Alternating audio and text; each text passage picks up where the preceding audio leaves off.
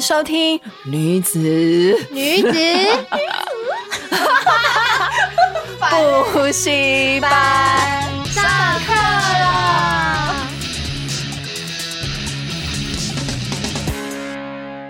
为什么今天的那个开头要这么跳动啊？为什么？因为又回到我们三个人了。好，对，又回到我们三个人了啊。今天就是我们三个人在自己聊天这样子啊，就是。呃，不是说我们请不到来宾啦，是因为我们真的是 so deep，you know？什么意思啊？我们真的很深，我们有很多东西可以跟大家分享。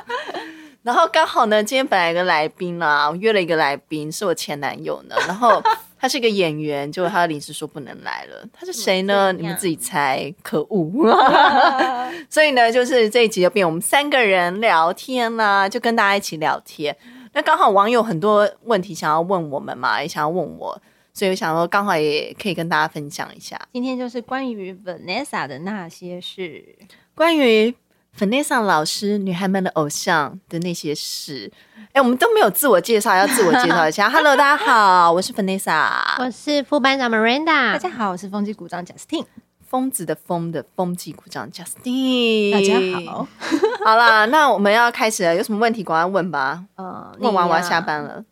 你对于现阶段的自己喜欢吗？虽然说我知道答案，但是你还是就是 回答一下。烂透了这个问题，什么？这个很重要哎、欸，这是谁设的问题？你不知道，可能是粉丝吧？把哦，对不起，粉丝，你骂粉丝没有啦。我喜不喜欢现阶段的自己呢？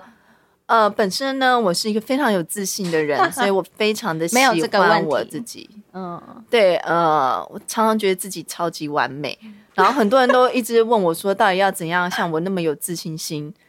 对，第二题那就问自信心的建立，自信心如何有自信心，像 Vanessa 一样教一下大家。那你就要先要有这个事实啊。啊，好了好了，Sorry 啦，我要先讲一下。其实我小时候我是一个超级没有自信的人，就是那个，就大家都会觉得这女生长得不是很好看啊，我就觉得很没有自信。然后我开始因为借由化妆、爱漂亮这件事情，提升了我的自信。我就开始发现有人会注意到我，然后可能也是呃有男生追求你，然后开始有人称赞你漂亮。那你减肥瘦下来以后，然后开始慢慢提升自信。可是这时候的自信，其实呢，是在建立自信的第一个步骤，也是最前的步骤，就是你是靠别人给予你自信，嗯，你不是自己真的有自信心，所以这时候的你会非常在意别人的评价，别人觉得你好不好看，甚至你可能会很想要去整形，很想要改变你的外在，因为你非常在意别人的评价，你这个自信不是你自己建立的，是别人给你的，可是这通常都是第一步，所以呢，当我们在开始学习化妆的时候啊。或者是刚开始学会打扮的时候呢，我们要先做到一件事情，就是你有没有先接受你自己？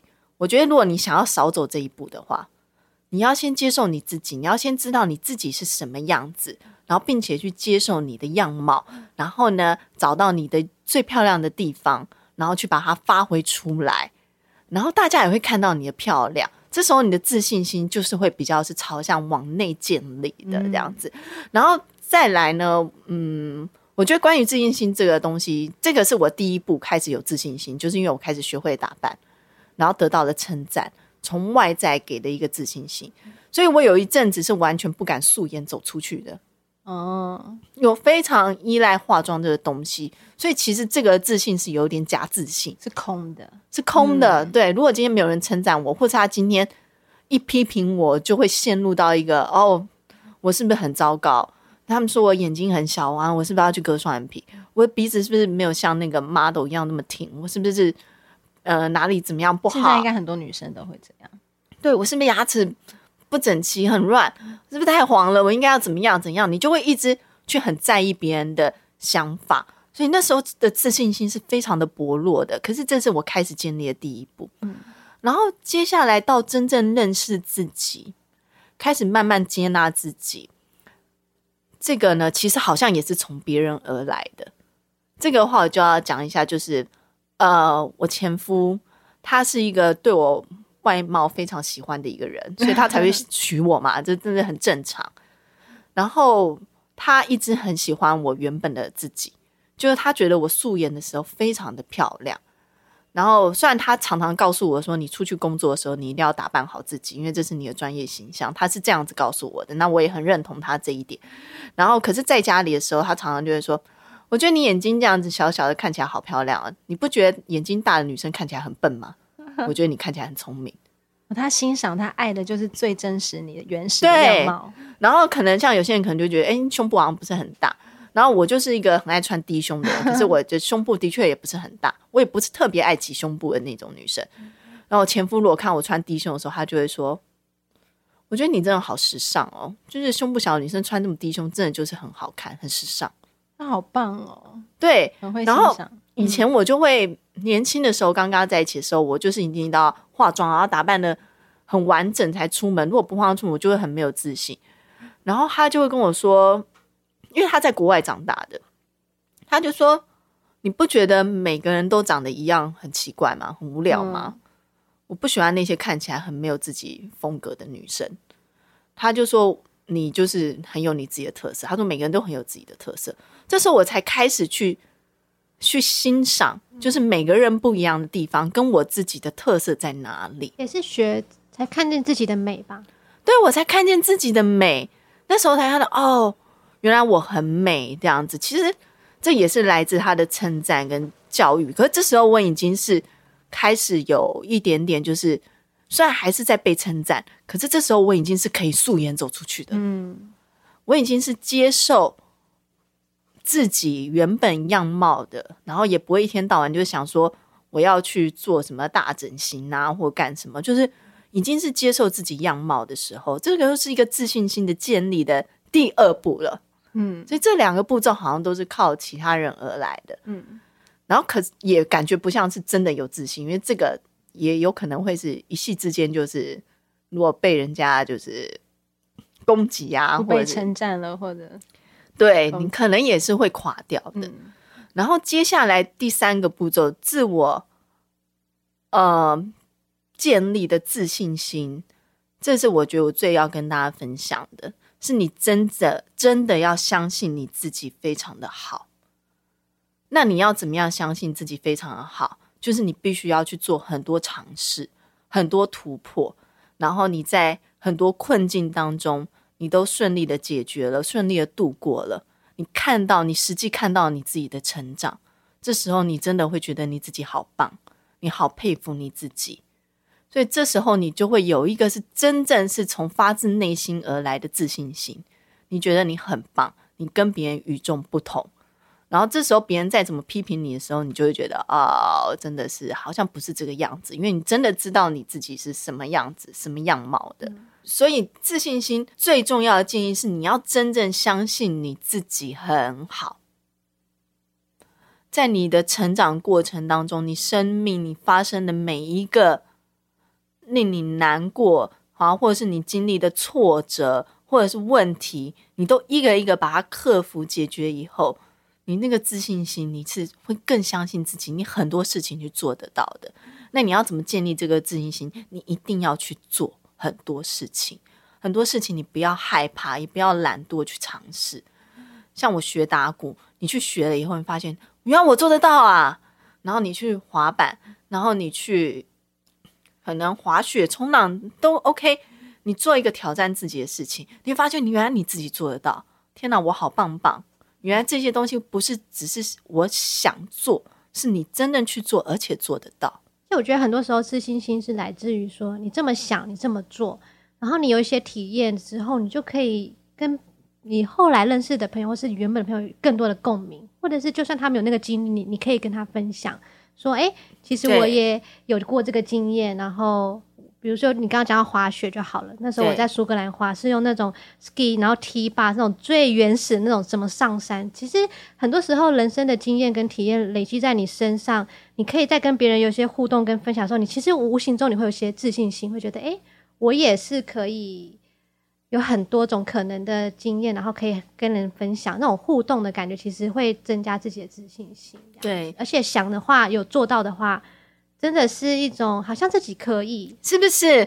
那个自信心、那个成就感提升了以后，你会发自内心真的觉得你是独一无二的，你好棒，你好努力。像我对我而言最棒最棒的一个自信心是来自于，就是以前在大诶大二还大三的时候，我在辅大念书，然后那时候法文系法文之月就是有放很多法国电影，然后其中我就爱上了一部法国电影，它就是叫做《西班牙公寓》，然后里面的男主角呃就是到了西班牙学习啊，然后到后面他。最后面，他才发现自己其实不想走经济，他只是后来想成为一个摄影师。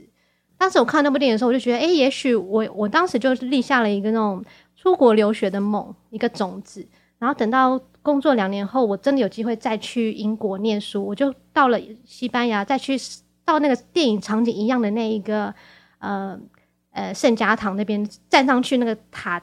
端的时候，那个风一吹来，我想说，原来我我也在像电影一样实现了。原来我的想法是可以实现，你是做得到的。他其实花了我大概有四年的时间，就是因为对我而言，求学念书家里不是完全有那个百分之百的资源可以给你，可是我就等了一些时间，自己工作赚钱，然后累积一点一些钱，然后妈妈也可以 support 我一点。后来是我现在的老公当时的男朋友。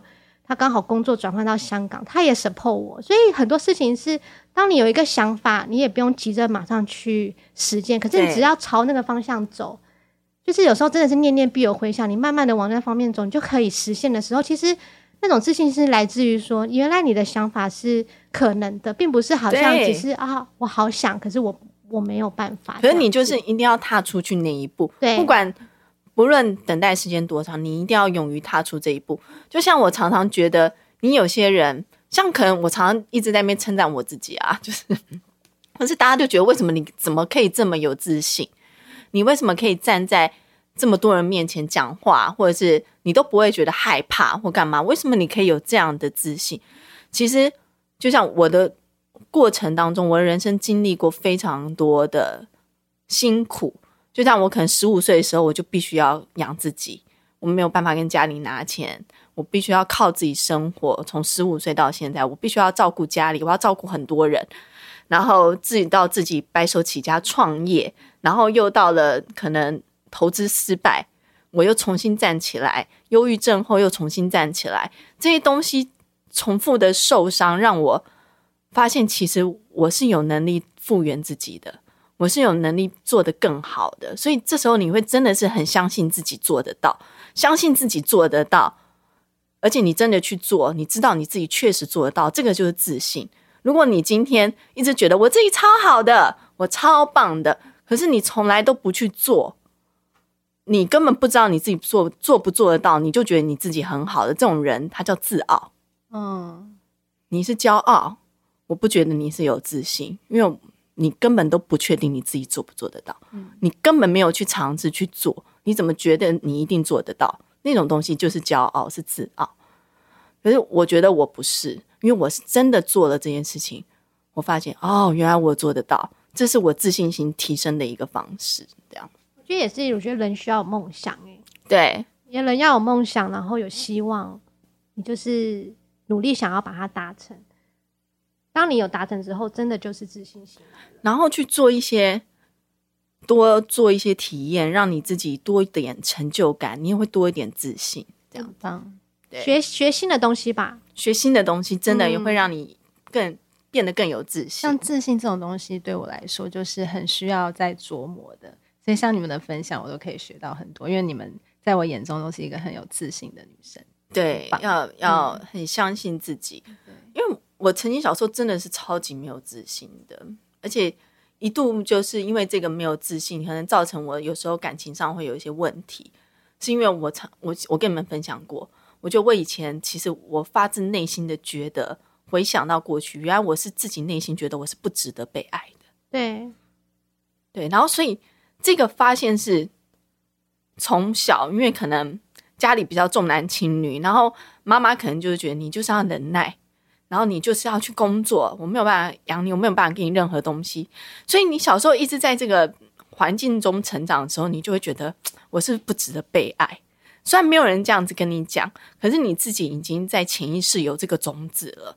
所以当你在面对感情的时候，你常常会做很多奉献，你想要做很多表现，想要让别人认同你，对，想要取悦别人，让你爱我、认同我。可是发现其实根本不是这个样子的。就是当你发现自己真实的样子的时候，你发现你自己很好，你就会发现其实你自己是值得被疼爱的。也是，我觉得自己也是要取悦自己。对，因为你让自己有充满，不管是透过兴趣，或是你的任何新的尝试，你从中得一些呃满足、成就感、自信，其实就会让你更有力量去爱别人。对，所以还可以去感觉到别人需要什么，我有力量，我会什么东西，我可以给你。对，所以要让自己更有力量，这样子。好，那最后呢？如果 Vanessa 可以给女性听众一个人生建议或是座右铭，那是会是什么呢？人生的建议啊，来这个呢，我跟着做了。我觉得，身为一个人呢，不管你是男人女人呢，你都要懂得接受自己的一切。你要先接受自己，然后你才能真正的认识自己。哦，应该是说你要先认识自己，然后接受自己。你才可以让自己变得更好、更有自信。这这些的一切包含，就是你天生的五官、你天生的体型、你的样貌。呃，你可以去把它变成你更想要的样子，可是绝对不是跟别人比较。那是你自己想要达到一个更好的境界，那是你自己想要的，绝对不是跟别人比较。然后去接受自己，这个非常非常的重要，包括你的情绪上也是。有些人会很容易压抑情绪，我觉得这非常的不健康。所以呢，凡妮莎老师呢提供了几个建议呢，希望大家可以跟老师一起念，大家跟着念哦。来，老师念一句，你们念一句啊啊！来，我接受我的所有的一切，我接受我所有的一切。对，换你们念，听众朋友念一次，我接受我所有的一切啊。哦我感谢我自己所有的付出。我感谢我所有，我我感谢我自己所有的付出。对，所以你这时候你就会觉得你的付出非常的棒，对不对？然后最后，我不害怕去展现我自己的情感。我不害怕去展现我自己的情感。来，听众朋友，换你，不要去害怕展现你自己的情感。你的喜怒哀乐，一切都非常的正常。其实我一直觉得，有一些忧郁倾向的女孩子啊，或者是像我本身有时候会有这个问题，因为我之前有做过心理治治疗嘛。我跟你们说，忧郁是很正常的事情，一直快乐的人才不正常。你们知道为什么吗？因为人的大脑里面啊，只有储存不快乐记忆的地方，没有储存快乐记忆的地方。那个储存害怕不安。焦虑的那个东西叫做杏仁核，就是为什么人年纪越大会越多焦虑，是因为你人生所有不好的经验都会储存在杏仁核里面。当你碰到相同的危险的时候，或相同的情况的时候，你就会害怕。关于你谈恋爱，为什么你会害怕付出？这也是一种保护自己保护自己的机制。对，因为杏仁核就是为了要保护你自己的一个保护机制。可是因为常常因为这个杏仁核，我们控制了我们大脑。所以会让我们产生很多不愉快、很多焦虑、很多忧虑。所以当你有这些情绪，你是正常的。你不要觉得你自己不正常，然后去害怕去面对，没有关系，这些都是很正常的事情。那所以快乐这个东西是需要去学习、去创造的，因为本来大脑里面都没有就是快乐储存快乐记忆的地方，所以你不快乐，你很正常。一直快乐的人才真的他经历的太少，他不太正常。那我们要怎么样去训练快乐？就是去增加我们的多哎，叫做多巴胺吗？嗯，多巴胺对，多巴胺就是脑内啡嘛。多巴胺，你有可以靠你的运动，靠运动可以，或靠谈恋爱也可以。还有，其实怀孕生小孩也是会有多巴胺，对，催产素，催产素。你有时候拥抱的时候，你会有催产素。嗯、为什么谈恋爱的时候你会觉得很幸福？因为人会有那个催产素出现，会让你感觉到快乐。运动的时候，你也可以让你达到一个快乐的分泌那个多巴胺嘛，对不对？好，还有就是你让做一些让你有成就感的事情，你也会快乐。所以这些很重要。所以这三个事情是我要呃要分享给各位女性的，就是你要认识自己、爱自己的时候呢。首先，你必须要接受你自己所有的一切。感谢你自己所有的付出，然后不要去害怕展现出你现在的情绪，或者是你现在的心情，或者是你的情感，你的喜怒哀乐都不需要被隐藏，因为这些都很正常。嗯，大概是这个样子。谢谢 Vanessa 跟我们分享这一切，其实也是在这个现代，我们女生能够表达自己的想法，其实更多的是男生也是，男生也是要。其实，对我最近在看一个呃男小孩男孩情绪管理教育的书，他就是、嗯、他从小孩零岁男孩子那本书，我之后可以推荐你看，从零岁到他十八岁。要怎么样跟他培养他的情绪的教育？他其实里面很多讲到说，我们要让教育男生讲出心里的感受。你不要觉得好像你培养你的儿子讲出心里的感受，他以后会变成就是很弱，就像女生一样，好像很不 man。就是很多男生是太压抑了，其实这是很健康的事情。身为一个男性或女性，你都应该要去表达你心里的感受。你要懂得面对自己的情绪。我超级认同你，因为其实不只是对自己的儿子，我其实对我自己的老公，我们交往的这认识的这么长的一段时间，我觉得我也很感谢他给就信任我，然后还有把他的想法讲出来。因为我觉得其实以前真的很多社会对男生跟女生都有一些不同不同层面的压力，但我觉得如果你有机会，你有可以读 Vanessa 这边介绍这本书。我相信应该是受用无穷。好像叫《男孩情绪教养》那本书是一个国外翻译的书。嗯，《男孩情绪教养》，我觉得很推荐，大家可以看一下。好，谢谢大家。那我们今天下课啦，下课了，下课了，拜拜，拜拜。